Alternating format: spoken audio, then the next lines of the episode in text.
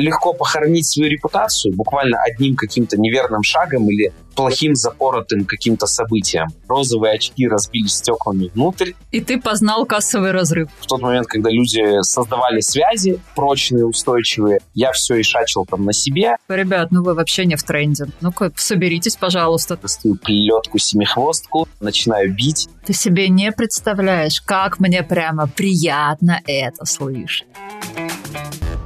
Всем привет! Меня зовут Наталья Франкель, и это подкаст «Ивантология». Я приглашаю в гости тех, кто создает самые громкие и знаковые события, двигающие ивент-индустрию вперед. А еще обсуждаю и рассуждаю на все темы, связанные с нишей организации и продвижения событий. Подсвечиваю проблемы и ищу решения. Приглашаю вас присоединиться к диалогу. Сегодня у меня в гостях Руслан Ибрагимов, генеральный директор промоутерской компании «Ибрагимов Тим» и автор образовательного проекта «Не Москва». «Не Москва» в одно слово. Руслан, привет. Всем привет, Наташа, привет.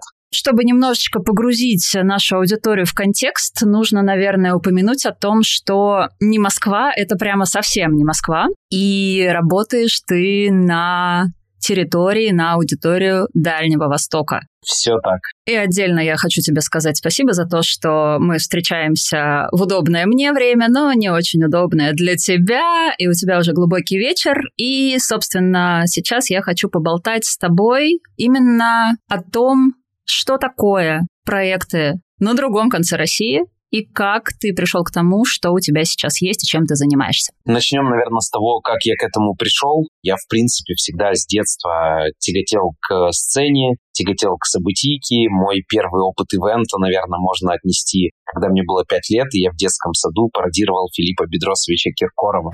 Ой, мама, шикадам, шикадам, ой, мама, шикадам, шикадам, ой, мама, шикадам, шикадам,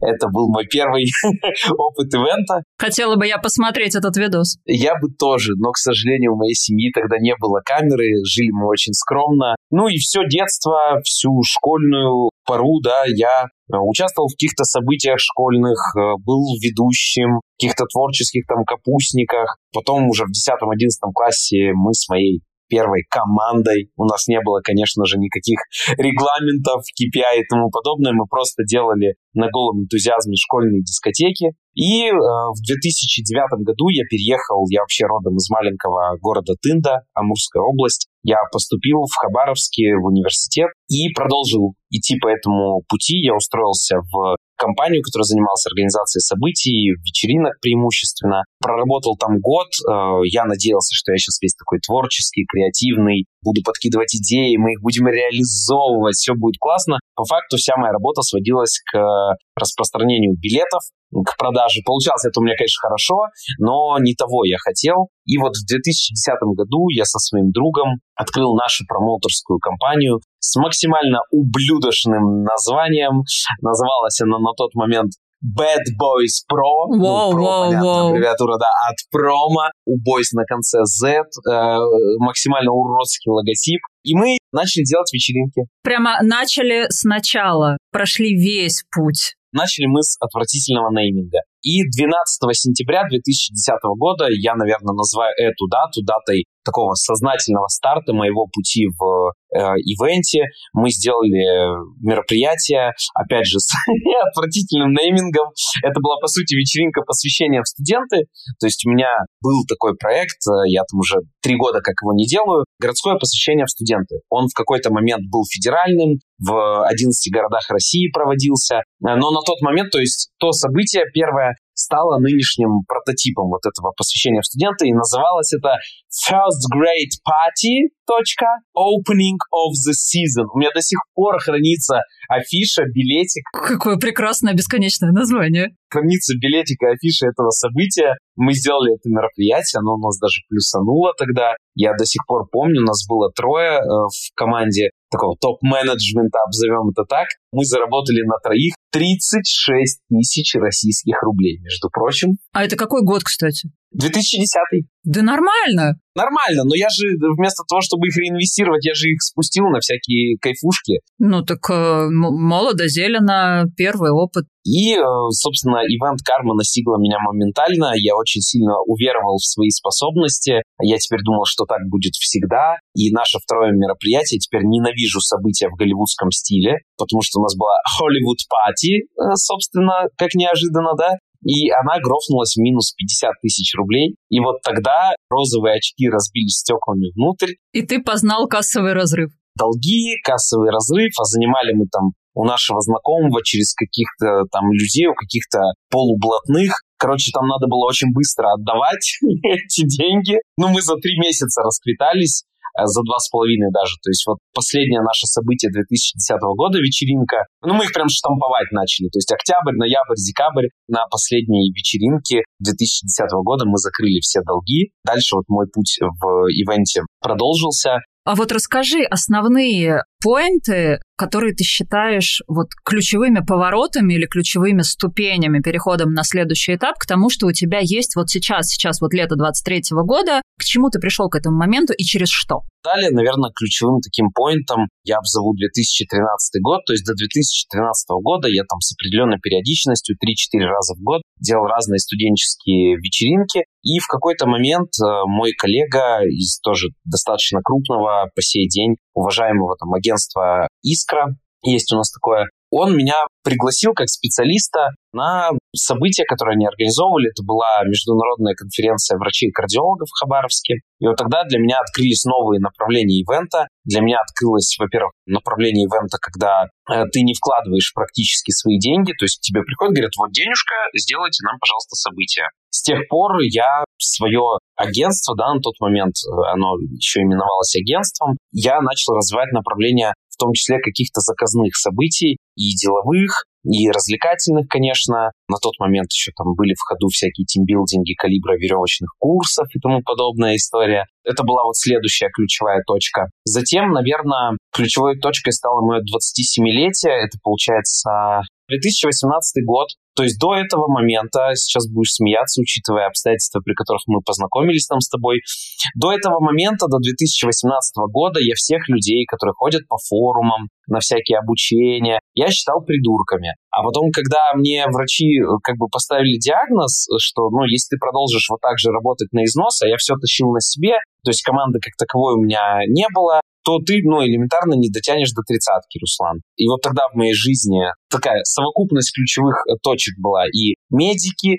и мой визит на Sold Out, когда я там познакомился с вами, стал следующей ключевой точкой. То есть я сместил, во-первых, ну, повторюсь, я понял, что придурок это я, потому что в тот момент, когда люди создавали связи прочные, устойчивые, я все ишачил там на себе. И я, конечно, начал более плотно заниматься нетворкингом. Я понял, узнал, даже я так скажу, что такое комьюнити, и как его создавать. Я помню наш вот э, mastermind, где куратором группы была ты и Дима, когда я пришел такой амбициозный, что хочешь сделать? Я говорю, бизнес-форум хочу сделать. Где? В Хабаровске. На сколько человек? Пять тысяч. Ну, и мне сразу, ты что, это ты в порядке? Я помню, это было вообще прекрасно. Ну, это прекрасная цель, я считаю. Да, цель прекрасная, она, конечно, никуда не делась. Единственное, план немножечко растянулся во времени. То есть я понял, э, что слишком это амбициозно.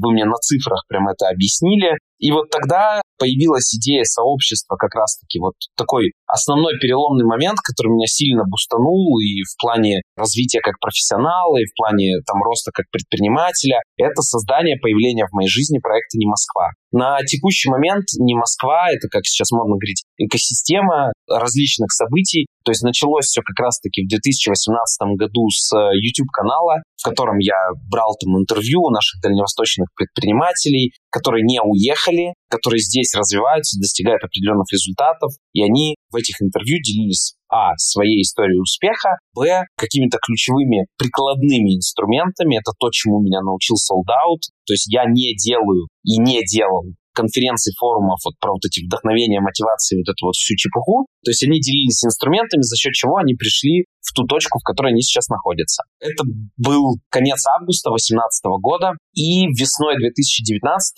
я сделал большой форум «Не Москва». Он тогда был разделен по гендеру. Это был женский форум «Не Москва», на котором вот ты как раз выступала. Ему предшествовала маленькая, скромненькая конференция «Не Москва Ивент». Я ее делал два года, и потом я ее успешно грохнул, потому что, к сожалению, на Дальнем Востоке очень сильно, очень многие вещи упираются в такое понятие, как емкость рынка. Я просто понял, что эта конференция, вот сколько в нее не вкладываю, но она не вырастет там более чем 200 человек, она не соберет примерно никогда. Поэтому я два года ее провел. Вот в первый год там было там, 50 человек, во второй год около сотни, может быть, немногим больше. Я благополучно с этой мыслью распрощался и пошел именно в бизнесовую аудиторию, в более широкую, сделал женский форум, мужской. Меня вот спрашивали часто, почему я разделил их по гендеру. Я выбрал такую стратегию, потому что мне на тот момент виделось, что я быстрее создам два условно раздельных номинально комьюнити, и потом объединю их в одно. И как показало время, это была правильная стратегия, то есть я два года делал мужской и женский форумы, и в 2021 году я первый раз уже аудиторию объединил на один там большой форум «Не Москва», и вот сейчас уже по сей день, то есть мы делаем «Не Москва Глобал Форум» два раза в год, вот один раз у нас там наш большой офлайн это слет «Не Москва», он весной, и осенью мы проводим «Не Москва Глобал Форум». Вот это была там следующая ключевая веха. Ну и вот из последних результатов, тоже знаешь, я сделал наконец-то свой первый не московский солдат. В апреле этого года я собрал 314 человек, продал все билеты. Это к цели про 5000 возвращаясь. То есть степ-бай-степ мы к этому идем. Ну и вот сейчас на осень, на не Москва Global Forum 2023, мы замахиваемся на 400 человек, 402, если быть точным. Это вот, наверное, такие ключевые вехи. И в 2020 году, мой любимый 2020 год, 28 февраля 2020 года мы анонсировали, запустили мужской бизнес-клуб «Не Москва», провели три события, и все схлопнулось на карантин. И через год после мужского клуба мы еще запустили женский бизнес-клуб. То есть это две такие экосистемы внутри большой экосистемы. Это регулярная система событий в течение года, такой постоянной основе подписки, обзовем это так. На сегодняшний день она включает в себя, если суммарно посмотреть по двум клубам, немногим более там, 60 человек. Я понимаю, что для Запада эта цифра может показаться объективно смешной, но для Дальнего Востока с его количеством предпринимателей, с его где-то, к сожалению, давай назовем это ивент отсталостью такой, это очень хорошие показатели. Ну и плюс у нас есть э, большое сообщество не Москва, это все, кто так или иначе с нами соприкасается, ходит на наши форумы, но еще не вступили в клубы, кто просто за нами следит в телеге. Э, я гордо именую это сообщество самым большим сообществом предпринимателей Дальнего Востока. Мы вот в апреле прошли психологическую отметку в тысячу человек, там на сегодняшний день 1050, что ли, человек в этом чате в Телеграме состоит, вот все друг другу помогают, там обмениваются где-то контактами, где-то советами и тому подобное. Вот на сегодняшний день не Москва, это такой зонтичный бренд, если подрезюмировать. Это два клуба э, бизнесовых, мужской и женский. Это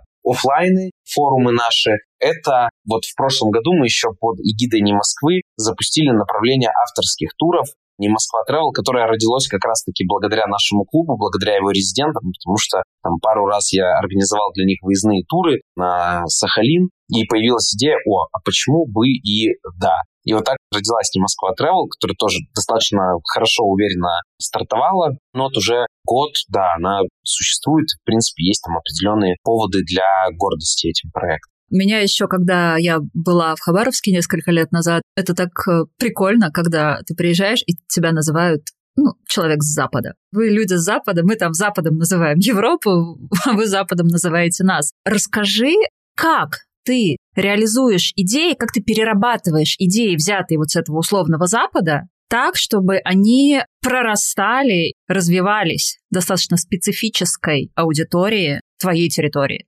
Безусловно, не все из того, что есть на западе нашей страны, применимо здесь. Разница в менталитете, и это собственно, как родилось название «Не Москва». Я, когда обсуждал там, со своим другом, видеооператором, концепцию YouTube-канала, я говорю, я хочу, чтобы это были применимые инструменты, которые реально работают здесь у нас, не как в Москве. И он просто ляпнул, не отвлекаясь от телефона, говорит, назови «Не Москва». И вот ёкнуло. А до этого я месяц голову ломал, как же назвать этот YouTube-канал. Если говорить про инструментарий, что я внедряю, я не буду лукавить, у меня есть там несколько учителей, примерами которых я вдохновляюсь. Во-первых, безусловно, это вот то, что делаете там вы с Димой. Многие вещи я подсматриваю, перенимаю, такие как вот в первую очередь базовые правила создания комьюнити. Я такой амбассадор на Дальнем Востоке создания комьюнити. Я везде хожу и говорю на каких-то выступлениях о том, что нужно создавать комьюнити. Вот с 2020 года, когда все тыдыщ схлопнулось во многих сферах. Ценность вот этого комьюнити, она очень сильно проявилась. Бренды наши локальные реально начали над этим задумываться. То есть комьюнити, какие-то элементы геймификации, элементы нетворкинга. Я там успешно здесь на Дальнем Востоке внедряю. Это, если мы говорим с точки зрения каких-то режиссерских ходов, это, конечно же, Вахтанг. Вахтангишвили, то есть его подход. Я хожу всем ругать, когда кто-то говорит слово мероприятие, я достаю плетку семихвостку, начинаю бить. То есть вот с точки зрения режиссуры здесь у нас такой культуры нет. Даже вот в части, допустим, ведущий, да, у нас на событии ведущий — это основа. Вокруг него все крутится. Я пытаюсь донести до коллег, что нет, должно же, ну, как будто наоборот быть. Он исполнитель, он не прима, не звездочка. Какие-то вещи идут со скрипом. Какие-то вещи, к сожалению, если про боли, я точно знаю, что ближайшие там пару, тройку, пять лет не сработают. То есть здесь, на Дальнем Востоке, допустим, в нише заказных событий есть потолок. То есть если я приду с каким-то ноу-хау, который увидел на Западе к заказчику, скажу, вот, вот такая история, она будет стоить 2 миллиона, давайте нам просто вот аниматор, я сейчас очень сильно утрирую, но э, подход понятен. Да? То есть здесь, грубо говоря, потолок заказного события, ну, наверное, миллионов 10. Что-то такое прям глобально крутое. Это ты просто царь здесь. Ты можешь губернатору заходить с ноги дверь открывать, говорить, я сделал событие с бюджетом 10 миллионов. Но на Западе я понимаю, что это... Просто бюджет. Да, просто бюджет. Но опять же, Запад это все относительно. Тут есть Москва, Петербург, а есть там, ну, условно, центральная Россия, где бюджет 10 миллионов все равно является очень весомым для события? Ну, я, конечно, в первую очередь под Западом я подразумеваю Москву, Питер, возможно, Казань там с определенной натяжечкой. Это вот про внедрение. Здесь, ну, там, я и некоторые мои коллеги в своем роде являются первопроходцами, и, конечно, первопроходцам всегда сложнее. То есть, когда мы первый раз сделали в формате нашего форума отдельную ветку, или как сейчас можно говорить, отдельный трек нетворкингу, посвященный разным его форматам, это воспринималось в смысле мы просто не сидим в зале и не слушаем спикера. А через какое-то время, когда появился от этого осязаемый эффект, когда воробушки, социофобушки реально начали обрастать полезными контактами, когда ощутимый какой-то эффект появился, я начал смотреть, что многие мои коллеги на своих событиях тоже внедряют разные форматы нетворкинга, и эта история там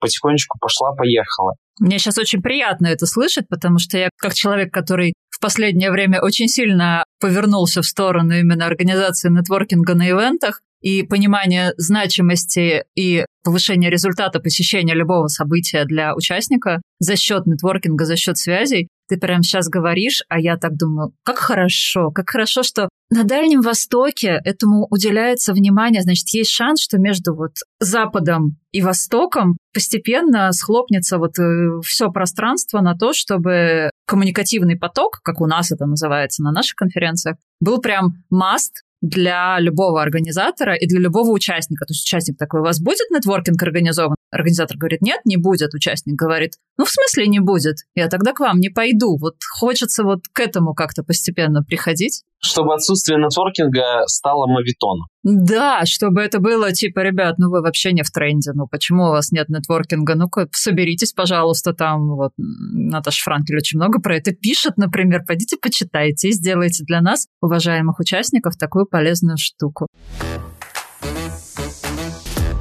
А скажи, пожалуйста, какие основные проблемы есть у ивент-агентства в регионе? Например, в твоем. Но я так думаю, что твои проблемы могут отозваться и во многих других регионах тоже. Мы говорим про заказные события или, допустим, про собственные проекты? А вот мне интересно поговорить и про то, и про то. То есть какие узкие места в клиентских проектах, какие узкие места в собственных проектах? Смотри, если говорить про Хабаровск, ивент-сфера в Хабаровске достаточно сильно развита. В каком плане? У нас очень много, очень много талантливых, толковых специалистов. То есть э, с кадрами вот в этой сфере проблем нет. То есть фотографы, видеографы, там какой-то продакшн, ведущие те же. Их хороших прям в избытке. В отличие от наших соседей во Владивостоке. Мы всегда смеемся, говорим, во Владивостоке очень крутой общепит, который просто хабаровский, ну, рядом не стоял. Но в Хабаровске такой же крутой ивент, Владивостокский просто трэш и очень все плохо.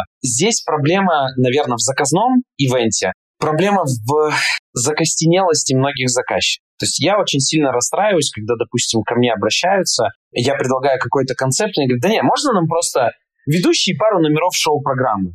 А, все, меня начинает трясти, не связанных между собой. То есть, допустим, мы хотим танцевальный номер иллюзиониста. И концепцию, сейчас где-то будет ругаться один Вахтанг, и концепцию Гэтсби. Я ждала, что ты скажешь Гэтсби. Вахтанг, мы вспоминаем сразу тебя. Да. Слава богу, я уже, наверное, с годик примерно точно не видел нигде концепции Гэтсби, но тем не менее. Вероятно, тебя просто не звали уже. А, возможно. Типа, а что опять придет, будет душнить, бурчать, не будем его звать. И на Ди Каприо он так себе похож. Проблема с бюджетами. Хочется красивее. Понятно, хочется, давайте не будем лукавить, альтруистов нет. Хочется и зарабатывать больше, то есть делать меньше событий, но качественнее, но при этом зарабатывать больше. Проблема и с бюджетами, ну вот я сказал, да, про чеки там в Хабаровске, там в Москве. И вот проблема с э, закостенелостью заказчика. В том плане, что они не сильно открыты к чему-то новому. Хотя иной раз ты смотришь, ну, допустим, немного бы отщипнуть от еды, которой остается после события просто можно накормить какую-нибудь голодающую страну, и добавить эти деньги в там, одежду сцены, в какие-то эффекты, в, в режиссера. стандартные... Э, в режиссера, в конце концов. Кстати, вот спасибо, что напомнила. Когда я прописываю режиссерско-постановочную группу, я обычно это делаю в смете прям отдельно, детализированно, что там художник по свету, по звуку, режиссер. А мы можем отказаться от режиссера? Это не анекдот. То есть от специалиста по звуку нет идеи отказаться. Режиссер это по-прежнему какой-то просто отжиратель куска бюджета, который непонятно зачем тут есть. Лишняя часть в смете. К сожалению, радует, что таких заказчиков с каждым годом становится меньше, в том числе за счет моей компании, за счет моих коллег. У нас есть на Дальнем Востоке крутые организаторы событий, на которых я в чем-то равняюсь, которые, правда, молодцы и которые прививают правильную культуру событийки. Основные минусы, которые мне там пришли в голову, сложности, обзовем это так, в заказных событиях вот такие. Если мы говорим про свои собственные проекты, я бы, наверное, вот в контексте Хабаровска про деловые события, я бы поговорил про тотальное отсутствие диалога между бизнесом и властью. Я в мае был на форуме моих коллег, тоже сообщества предпринимателей Дальнего Востока, и я просто обалдел с того, когда в зале выступил с приветственным словом министр экономического развития Приморского края, молодой э, парень, наверное, немногим старше меня, может, ему там 35, возможно. Он пришел в таком casual, в джинсиках, пиджачке, и его вот эта фраза, для меня, как для хабаровчанина, это была дикость. Когда он там выступил с напутственной речью, какими-то цифрами в нас кинул, интересными достаточно, и выдал фразу «Ребят, ну я здесь, если у кого-то есть вопросы, подходите». Я так «Что?» И он реально все событие, то есть он не отстрелялся, уехал, он все событие находился на площадке, к нему абсолютно спокойно можно было подойти. Я подошел и стрельнул его номерок. У меня была такая скотская мысль пригласить министра экономического развития Приморского края на форум в Хабаровск. А почему? На самом деле, на самом деле, абсолютно реальная мысль, потому что, ну, у нас, например, выступал министр культуры Калининградской области и абсолютно открытый для общения человек. То есть есть этот тренд, он есть, безусловно, но учитывая дальневосточные и, в частности, хабаровские реалии, я очень переживаю, честно, за то, что это будет воспринято руководством Хабаровского края как некая такая пощечина им. И вот тут подвожу про проблему. Я три года пытаюсь организовать нормальную, реально панельную дискуссию бизнеса и власти. К сожалению, под разными предлогами, ссылаясь на занятость, тот же там аппарат там, министра экономического развития Хабаровского края мне регулярно отказ. У меня была очень неудачная попытка здесь вдохновившись, наверное, подсмотрев на форум «Синергия», где там господин Собянин выступал, я такой, блин, ну будет же классно позвать нашего мэра. На мой взгляд, он у нас весьма неплохой. Естественно, кто-то его там любит, кто-то не любит. Мне есть за что сказать ему спасибо, есть за что покритиковать. Но я думаю, это точно будет интересно.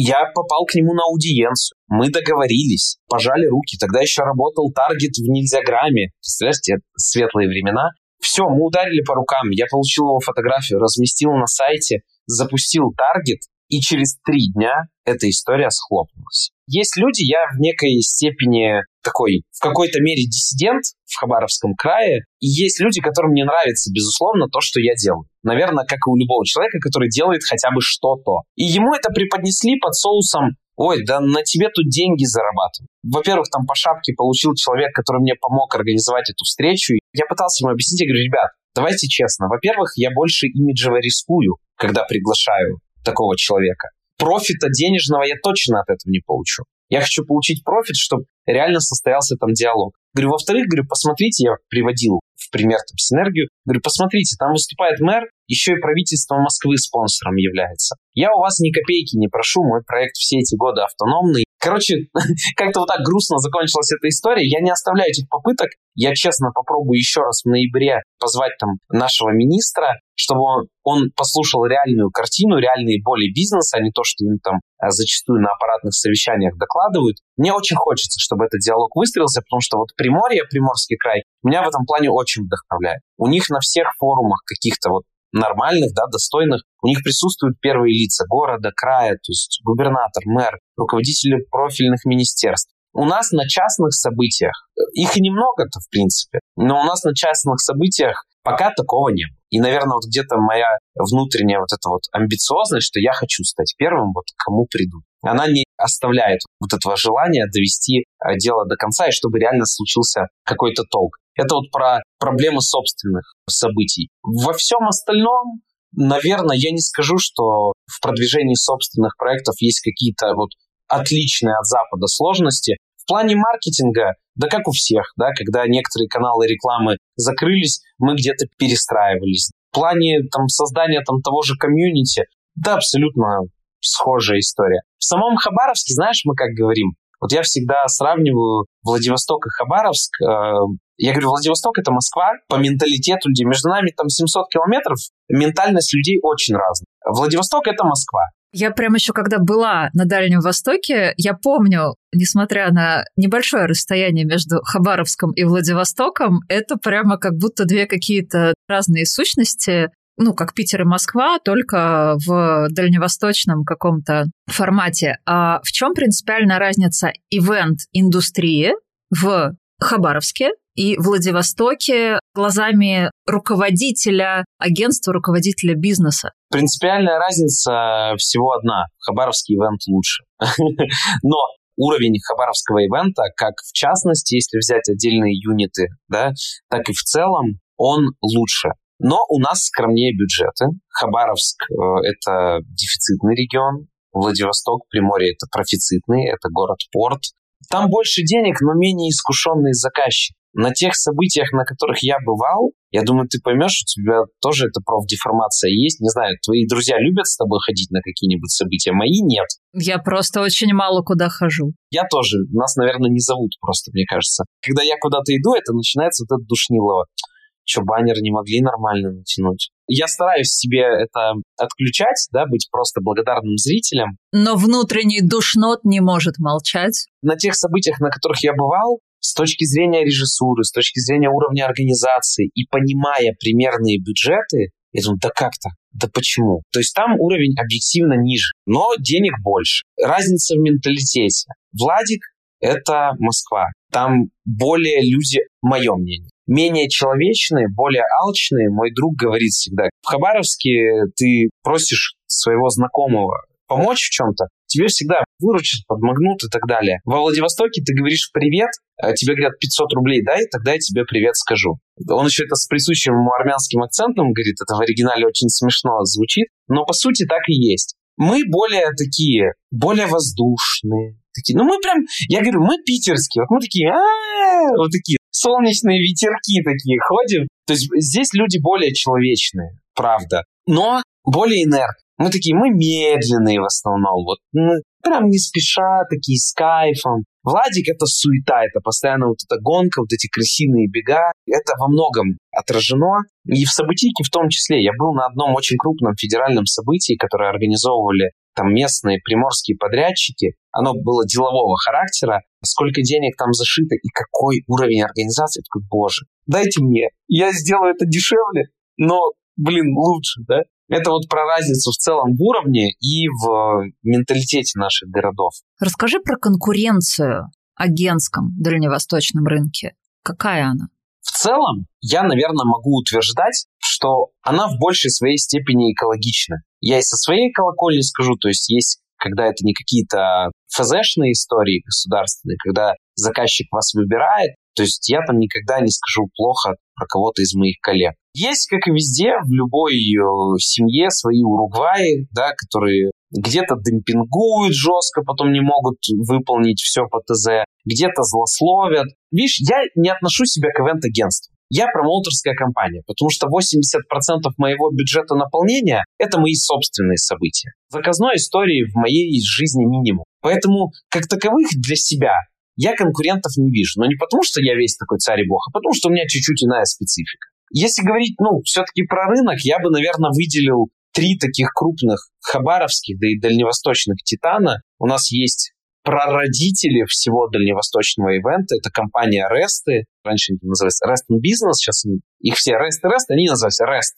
Очень крутые ребята, очень большие проекты делают, очень качественно. Есть вот э, Искра небезызвестная, да, э, тебе тоже обладатели многих там федеральных премий. Есть э, ребята CSS. Причем раньше они назывались, расшифровывались как Центр свадебных событий, а сейчас они расширились, сейчас они Центр современных событий. Как без ребрендинга сделать классно и расшириться, да? Провинциальный маркетинг. Главное, чтобы работало. Согласен. Очень хорошие, крупные ребята, с большим уважением отношусь к тому, что они делают. Поэтому в целом конкуренция, она достаточно экологична. Наверное, как и везде. Вот здесь, наверное, как и везде, Единственное, как мне кажется, вот сейчас в моей жизни происходит, там мы с тобой о Фрэк разговаривали, Дальневосточная медиалига, и там есть вот этот трэшток, вот это вот все. И я один из адептов того, что, ребята, дальневосточная специфика. Здесь нельзя так, как в Москве. Там они поцапались, разъехались по разным концам Москвы, а мы с вами через 15 минут в кофейне увиделись. Говорю, здесь есть вещи, за которые можно получить по лицу. И вот, наверное, учитывая там какую-то дальневосточную специфику, есть там такие, э, то есть моменты, когда кто-то там с кем-то, ну, может прям, скажем так, по блатному же организму скажу, качнуть, спросить, типа, почему ты там меня крыл, да, там. Наверное, может быть, я ошибаюсь. В Москве, э, в Питере такого нет, там немножко другими методами работают. Но у нас до сих пор можно, короче, получить по лицу, если ты как-то себя некорректно ведешь. А так конкуренция, наверное, как и везде. Есть адекватные крупные ребята, есть ребята поменьше или, ну, просто по жизни ублюданы, которые где-то, да, ходят. Ну, мне кажется, такие вещи в первую очередь не красят самого человека, когда он сидит и при заказчике говорит, ой, вы знаете, эти плохие, а я хороший. А так, в целом, конкуренция, вот я смотрю на своих коллег, у всех работа есть, у нормальных. Кто делает ее хорошо, у всех работа есть. У нас, в принципе, то есть у меня по каким-то проектам, да, у меня же помимо не Москвы, там я, допустим, делаю конкурс красоты, есть у меня там мой проект «Мисс и миссис Хабаровск». У меня есть коллеги, которые делают схожие там по тематике конкурсы, но в целом, как я вижу, нам рынка хватает. Мне точно, за них там не знаю, но в целом а, мне рынка хватает. Единственное, наверное, учитывая вот про специфику сейчас меня мысль посетила. Учитывая маленькую емкость нашего рынка, очень легко здесь, на Дальнем Востоке, две вещи сделать. Очень легко похоронить свою репутацию буквально одним каким-то неверным шагом или плохим запоротым каким-то событием. И второе, очень легко индустрию отравить. Вот есть у вас белая конфа, где вы пытаетесь обелять, да, делать инфо-цыганство чем-то хорошим, инфобизнес, чтобы это не звучало как проституция. Есть у меня там коллеги, допустим, которые в сфере тех же конкурсов красоты. То есть мы пытаемся нашим проектом разбить стереотип о том, что в этих конкурсах все продается, покупается, передается половым путем, а они продолжают гнуть линию на то, что да, блин, нормально так можно делать. Элемент из разряда бесит. Вечная битва света и тьмы. Да, да, да.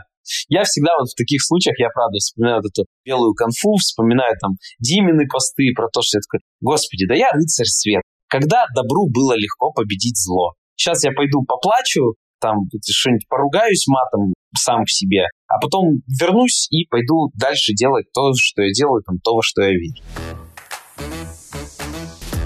Ты говоришь про емкость рынка и про то, что она ну, достаточно небольшая на Дальнем Востоке. Твое расширение скажем так, продуктовой линейки в сторону путешествий, в сторону разных своих проектов, э, насколько я понимаю, обусловлено именно тем, что ты упираешься в потолок достаточно быстро. Знаешь, отчасти да, отчасти я понимаю, я не могу еще нащупать, но я понимаю, что в регионе, там на Дальнем Востоке, условно не Москвы Global Forum, наверное, есть какой-то потолок. Надеюсь, он не в сотнях, а в тысячах человек измеряется. Но с другой стороны, у меня недавно родился термин, я очень надеюсь, что его назовут в мою честь. Мы с другом стояли, разговаривали, как раз-таки в том числе про то, что ты спросила. Он тоже предприниматель. И у меня вырвалось, я говорю, я, кажется, говорю, только что придумал термин. Экзистенциальный маркетинг. Вот для меня, допустим, направление путешествий, помимо того, что это бизнес, это экзистенциальный маркетинг. Я верю, что когда-нибудь все-таки 5000 человек на бизнес-форум в Хабаровске я соберу. Я понимаю, что, скорее всего, с учетом затрат, ну, чтобы там 5000 человек, да, это, понятно, создать комьюнити, это, понятно, должен быть какой-то турбо-топовый хедлайнер. Я, я пока не знаю, кто это должен быть, но кто-то вот прям из мирового первого эшелона, даже не российского. И я верю в ту идею, вот э, мы даже как-то с тобой разговаривали, мне каждый год после даже того форума, на котором выступала ты, мне говорят, сделайте во Владивостоке форум. Я говорю, нет, посадите ваши жопки и приезжайте к нам. Это реально моя какая-то уже экзистенциальная такая потребность сделать Хабаровск центром притяжения, и вот чтобы был не Москва Global Forum, вот есть Burning Man, есть суровый питерский, да, я сейчас, это не авансы, это не лезть, ну, реально, есть суровый питерский. Вот я хочу, чтобы на Дальнем Востоке, а дай бог и в Сибири,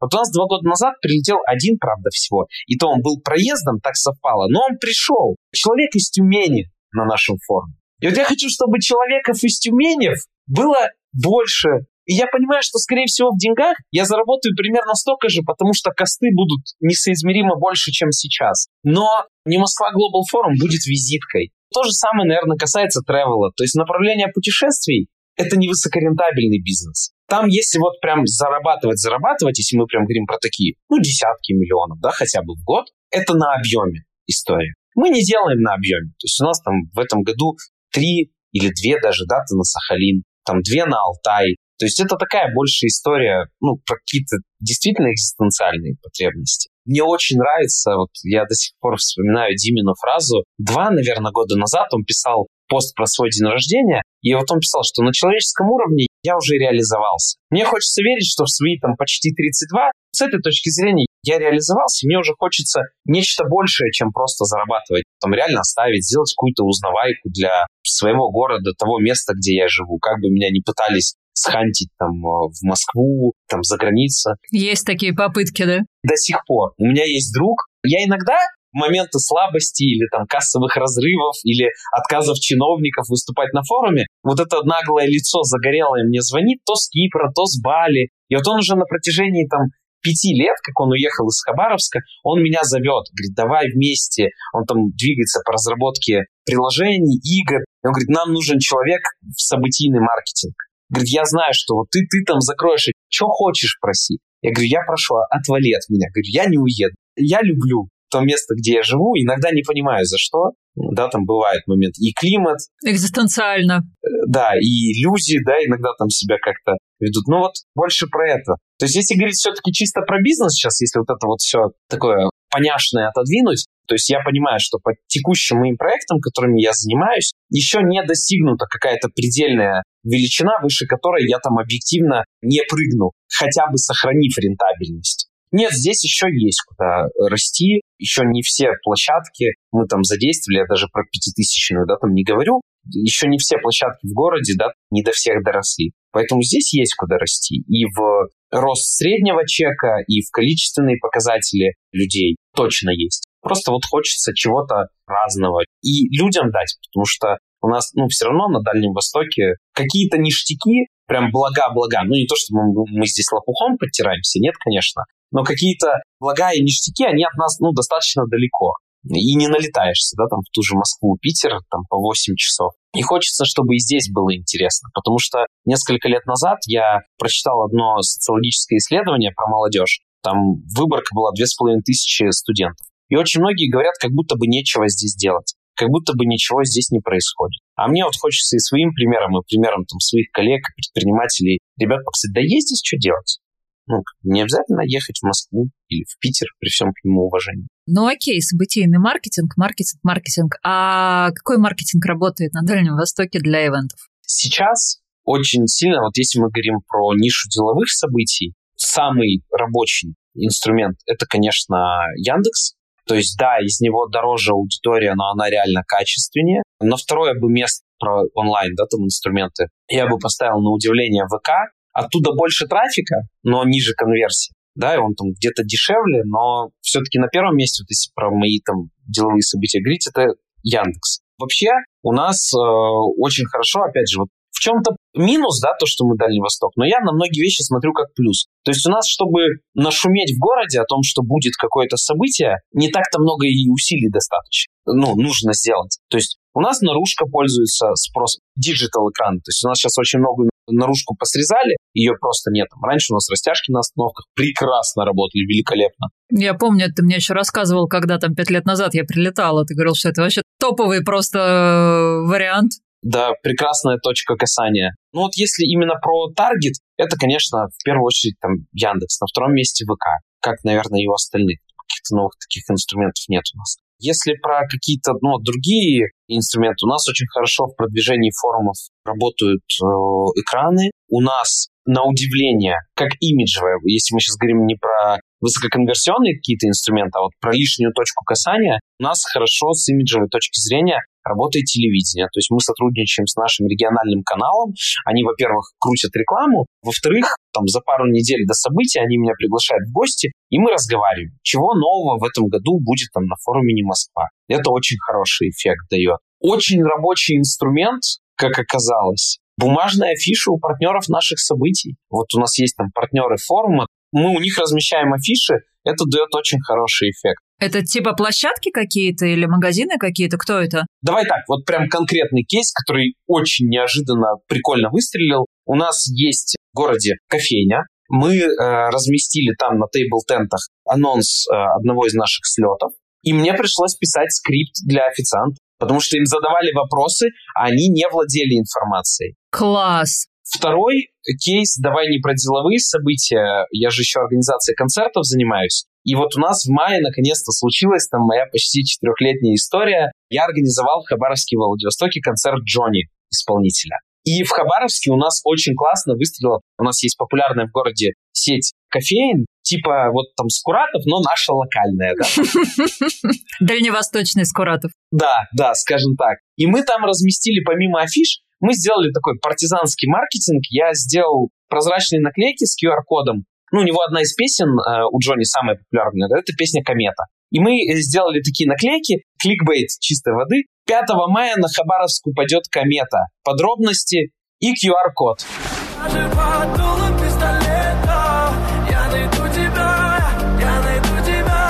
количество переходов просто... Ладно, там я своих друзей, знакомых не считаю репрезентативной выборкой, я для них в основном всегда хороший. Но очень многие потом люди говорили, что, блин, это так классно, мы увидели, перешли, а это анонс концерта, а мы не знали, что он приезжает. Я говорю, я сам до последнего не знал, приедет он или нет, потому что это был шестой перенос по счету с 2020 года. А ты упорный. Не сдался, но здесь мне помогла моя коллега, партнер, потому что после пятой отмены я хотел уже все. Я не могу больше, я устал. Но она так это поднадавила на меня. То есть вот такие инструменты за счет того, что город маленький, ты можешь охватить, они работают очень хорошо в контексте деловых э, событий дотошный, скрупулезный труд, мне сложно представить его на масштабах там Питера или Москвы, но в Хабаровске это сделать можно. Микроинфлюенсер-маркетинг, микро-микро-микроинфлюенсер-маркетинг. А микро это сколько? 500? Тысяча? Пять? 500.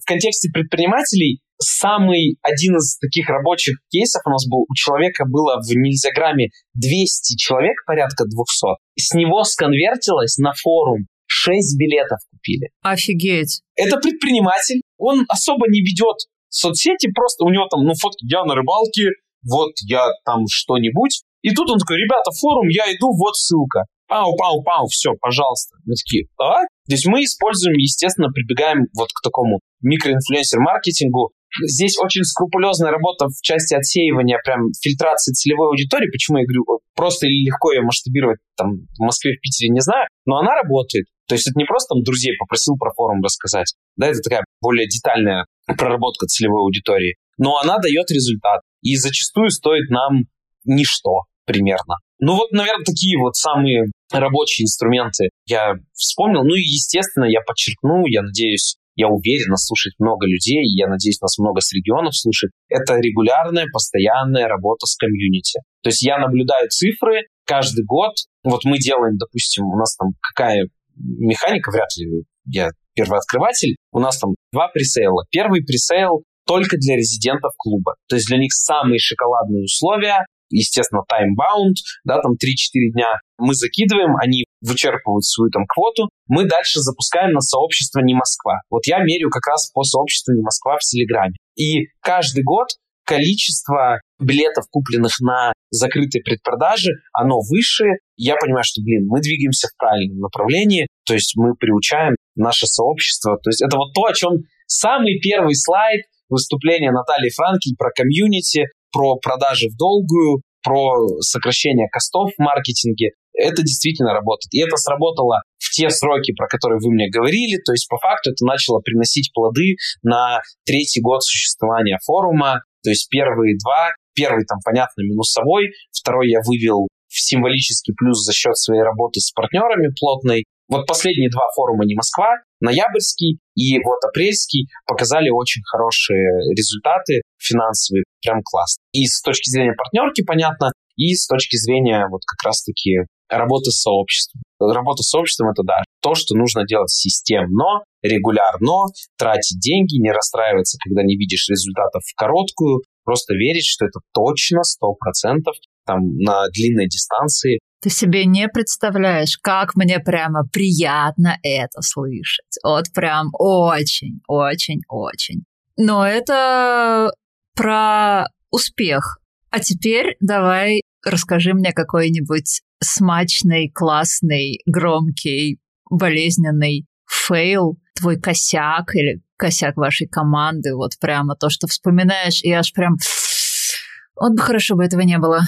Давай я расскажу один косяк старый из 2013 года. Это мой любимый факап, он очень короткий. Он про тайминг. То есть э, у нас мы приучили людей к тому, что четкий тайминг на форумах — это норма. То есть раньше мы это считали своим УТП.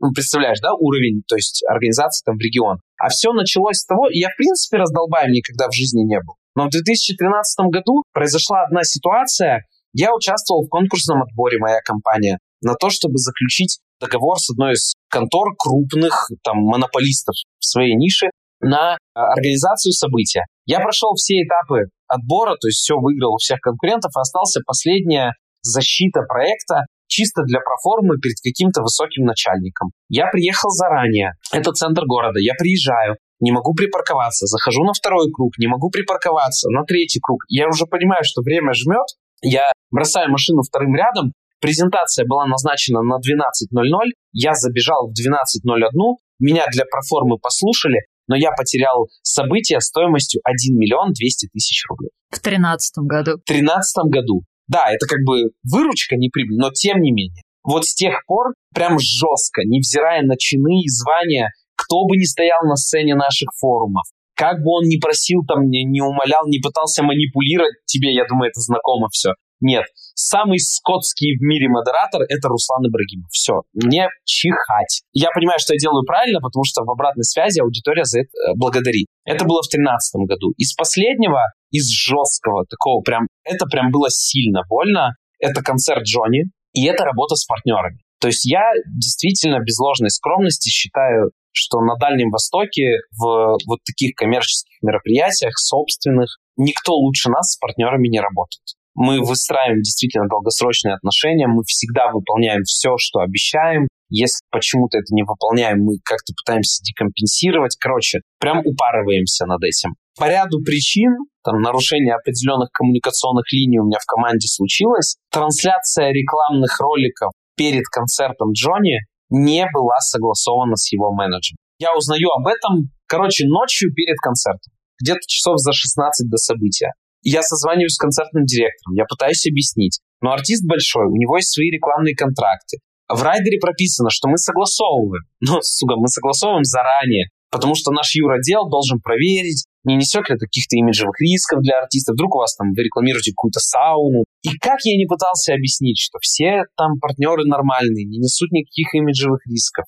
Жестко найн. Мы с утра там начинаем созваниваться со всеми партнерами. Честно, я понимал, что я хапну говнеца 100%, что это мой косяк исключительно. Честно объясняем ситуацию, как есть.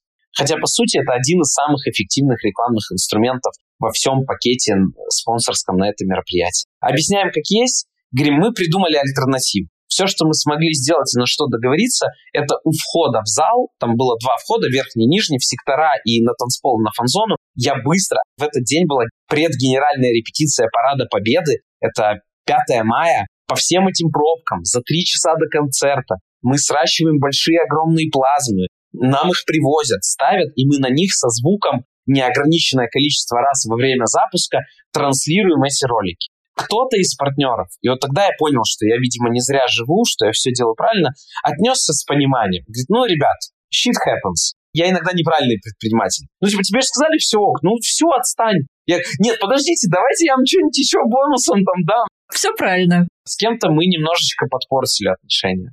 Одному партнеру я прям вернул деньги. Причем по не странному. По, мне кажется, у всех это так, возможно, и у тебя. Те, кто платят меньше всего, больше всего тебе выносят мозг. Сто проц. Просто, да, под каждым словом, под каждым минимальным платежом подписалась. Да.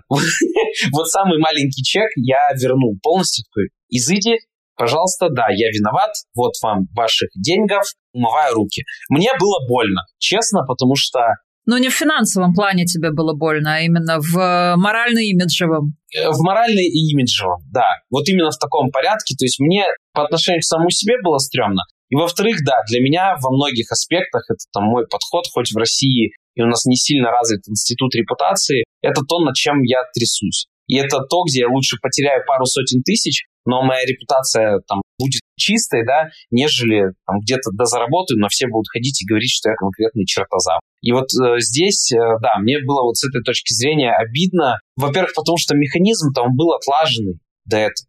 И регламенты все есть. И подобжигались мы в свое время на этом. И было обидно, что, по сути, ну, все мы сделали хорошо на этом концерте. Великолепный звук, свет, то есть все были в восторге. Одну мелочь мы забыли, это какое-то, я называю это проклятие воды. У нас есть э, два момента. В девятнадцатом году мы делали концерт «Две Маши», и вот сейчас на концерте Джонни. Мы учли все, ну то есть примерно, да, кроме роликов на экран. Мы учли все, каждую мелочь, все работает четко.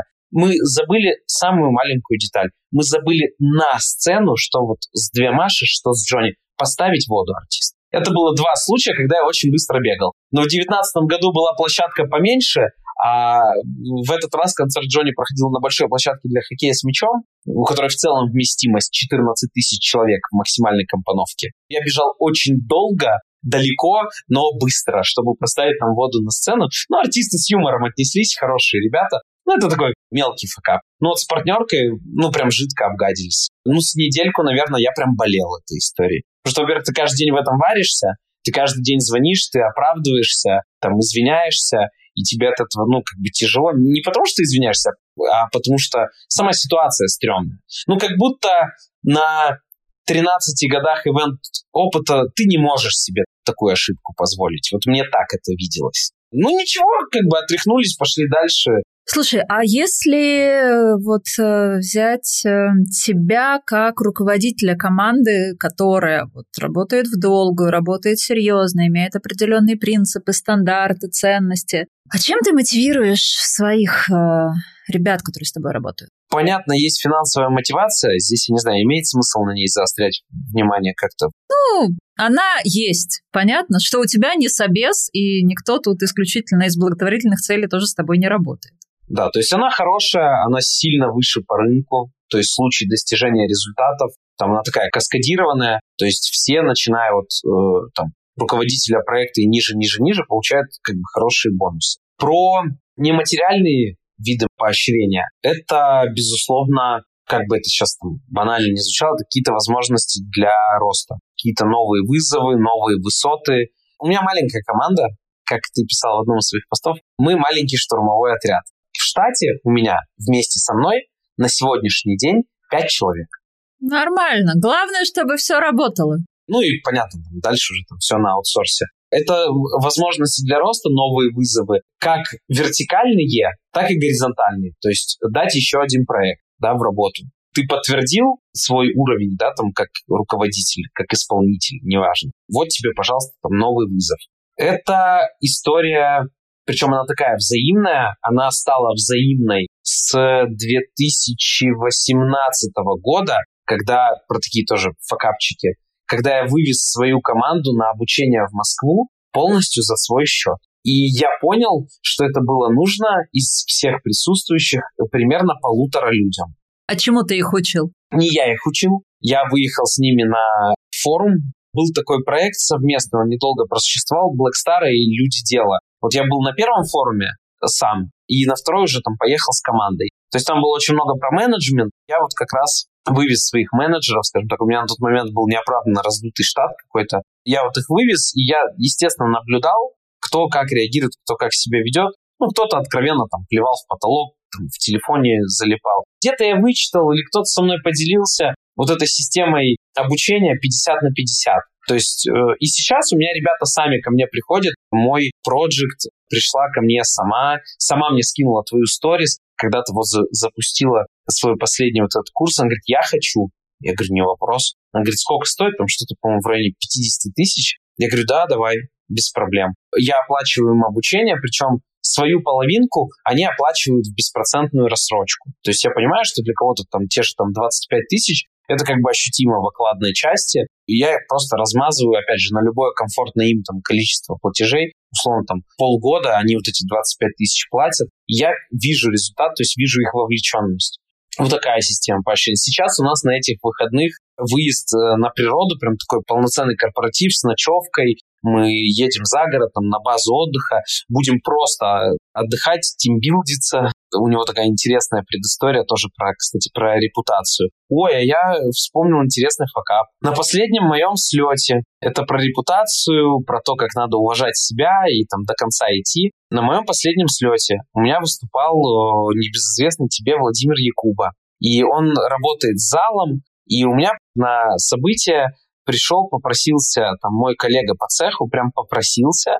Это вот люди из категории там наглых людей, которым не стыдно что-то просить. И это было на второй день слета. И ко мне в ППХ подходит там вот моя коллега, говорит, вот этот попросился, можно? Говорит, да, господи, как, отстаньте от меня, пожалуйста. Он пришел, и они там со своим товарищем, а так как Владимир э, работает вот в жанре реалити, они со своим там товарищем сделали прям подставу. То есть он вышел на сцену, 14 минут всей аудитории делал мозги, то есть они типа позвонили там его другу, и вот 14 минут они разыгрывали красивую сцену, о которой спикер не знал, о которой я не знал, разумеется. Мне, естественно, некогда, я же бегаю тудым-сюдым. И когда я уже в какой-то момент понял, что происходит, ну, было уже слишком поздно. К чести там Якубу он вообще блестяще разрулил, там что-то отшутился, но аудитория, мне понравилось, что мы воспитываем аудиторию. Аудитория обиделась на то, что у них украли 14 минут. Ну, то есть в мою сторону там не было там какого-то хейта, но меня эта ситуация очень задела. И что случилось? Ребята поняли, что они жидко обосрались. Он пытался еще пропихнуть свой там тренинг со сцены. Это смотрелось, я потом смотрел до видеозаписи, это смотрелось так ублюдочно. Он пытается орать в микрофон, Владимир тактично у него пытается забрать микрофон. То есть, ну, чувак сделал очень тупое действие и обосрался по всем фронтам. И он на бизнес-аудиторию себя обгадил. И не Москва с ним никогда не будет работать. И я должен был прийти к смеху там, в его тренинг. Я забрал свою там предоплату. И была такая ситуация, я мастер длинных подводок, конечно. Они поняли, что они сделали, и начали меня наяривать. А мне некогда, у меня сейчас автопати начнется, мне не до вас. Я через его ассистента, я уже там в понедельник Э, связался с его ассистентом. Я говорю, вот я сейчас последний раз с вами разговариваю, вы мне не звоните, пожалуйста, больше никогда. Значит, я с вами не буду работать потому-то, потому-то, потому-то. Вы, по сути, говорю, выражаясь художественным языком, пришли ко мне в дом безоплатно. И до этого я там некоторые безоплатно вещи для них делал, просто по доброте душевной. Пришли ко мне в дом, прошли на кухню и на столе насрали. Говорю, я вот так это вижу. Говорю, поэтому я с вами никак работать не буду, предоплату мою возвращайте. Говорю, и последнее. Я говорю, выступление там Владимира обошлось мне в круг во столько-то денег. Говорю, одна минута его на сцене стоит вот столько. Вы украли 14. я жду эту сумму у себя на расчетном счету. Говорю, я не буду, говорю, звонить, качать, я не буду с вами точно судиться, это не моего уровня истории, но Говорю, если эти деньги придут ко мне на расчетный счет, манипулятор хренов, я говорю, я пойму, что вы не до конца кончены, вы просто оступились. И эта ситуация останется внутри моего сообщества. От своих слов я не откажусь, говорю, я буду продолжать вас считать неправильными и нехорошими. Если же как бы этого не произойдет, не то чтобы я буду это делать целенаправленно, но я себе оставлю такое право. И команде я сказал про корпоратив-то постепенно подходя, я говорю, ребят, если они оплатят, говорю, часть этих денег, говорю, я потрачу на благотворительность, а на остальные мы закатим корпоратив. Говорю, если нет, ну, говорю, нет. В итоге они на день раньше дедлайна оплатили. Блин, ну молодцы тоже, признали же свою ошибку, свой косяк. Я это привел, да, как кейс. Я говорю, ребят, это для вас кейс, что, во-первых, всегда надо свое имя отстаивать, если вы считаете, что с вами обошлись неправильно. Ну и как бы, во-вторых, мы гуляем. И вот там большую часть этой суммы, то есть я там потратил на добрые дела, а вторую часть вот мы потратим в сутки с субботы на воскресенье. Это про мотивацию не денежную, то есть я им организовываю там корпоратив, мы, я уверен, классно проведем время.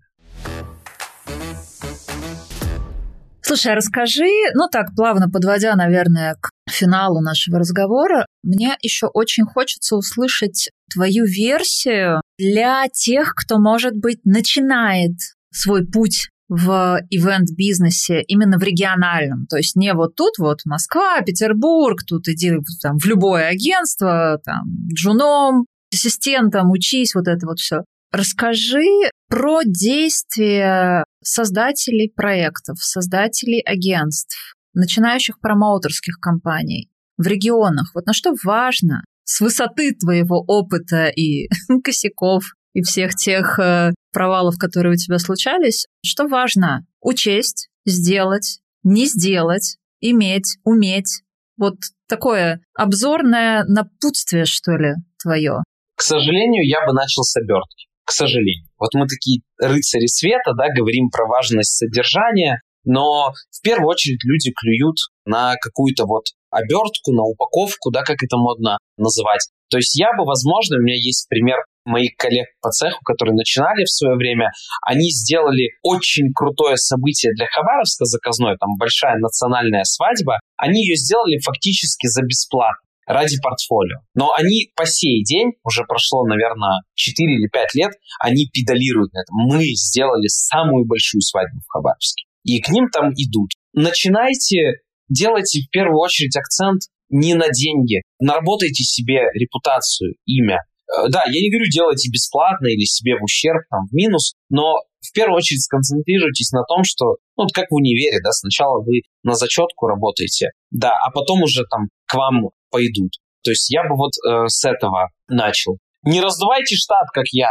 Четко опишите, кто вам нужен, под какие задачи. И большинство людей, я опять же помню там твой пример, когда ты мне рассказывала еще на тот момент, каким количественным штатом вы делали какие события, я такой, ого, то есть эффективность людей важна. Четко поймите, кто вам нужен, в каком количестве, и не раздавайте излишним там штат. Все остальное можно там, на аутсорсе привлечь, точно. Как правило, дешевле. Опять же, возвращаясь вот к пункту первому про там упаковку, заморачивайтесь над репутацией.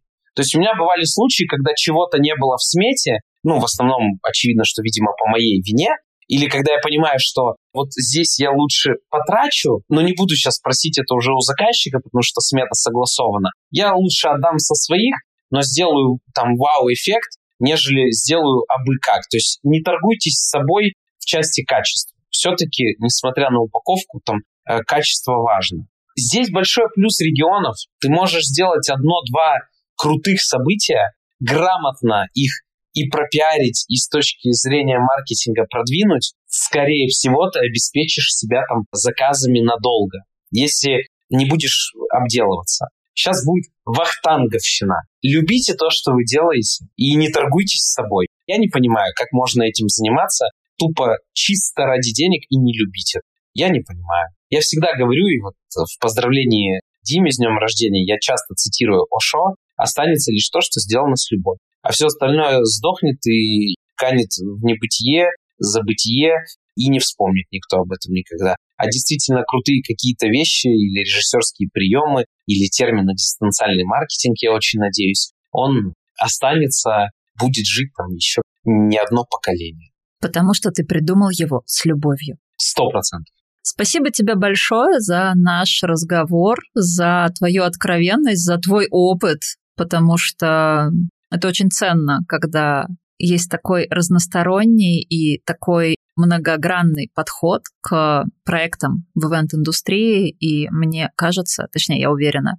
что для многих здесь есть очень много о чем подумать, что потестить и, может быть, скопировать какие-то твои решения себе и преуспеть. Я желаю тебе, чтобы спустя некоторое время ты с гордостью мне написал, что да, я собрал 5000 человек, но 5001 билет я дарю тебе, потому что мы говорили об этом еще очень много лет назад, и наконец-то это случилось. Я тоже, в свою очередь, хочу сказать, я буквально за полчаса до нашего подкаста разговаривал э, со своей девушкой за полчаса до этого. Говорю, блин, я сейчас только вот остановился и поймал себя на мысли, что через полчаса некая такая моя, ну, мечта, я не побоюсь этого слова, случится, когда мой учитель возьмет у меня интервью и спросит, а чем же я хорош? Очень лестно, безусловно, для меня, очень приятно. И я, самое главное, искренне надеюсь, что это будет кому-то полезно. Если хотя бы одному человеку, который послушает этот подкаст, это будет полезно,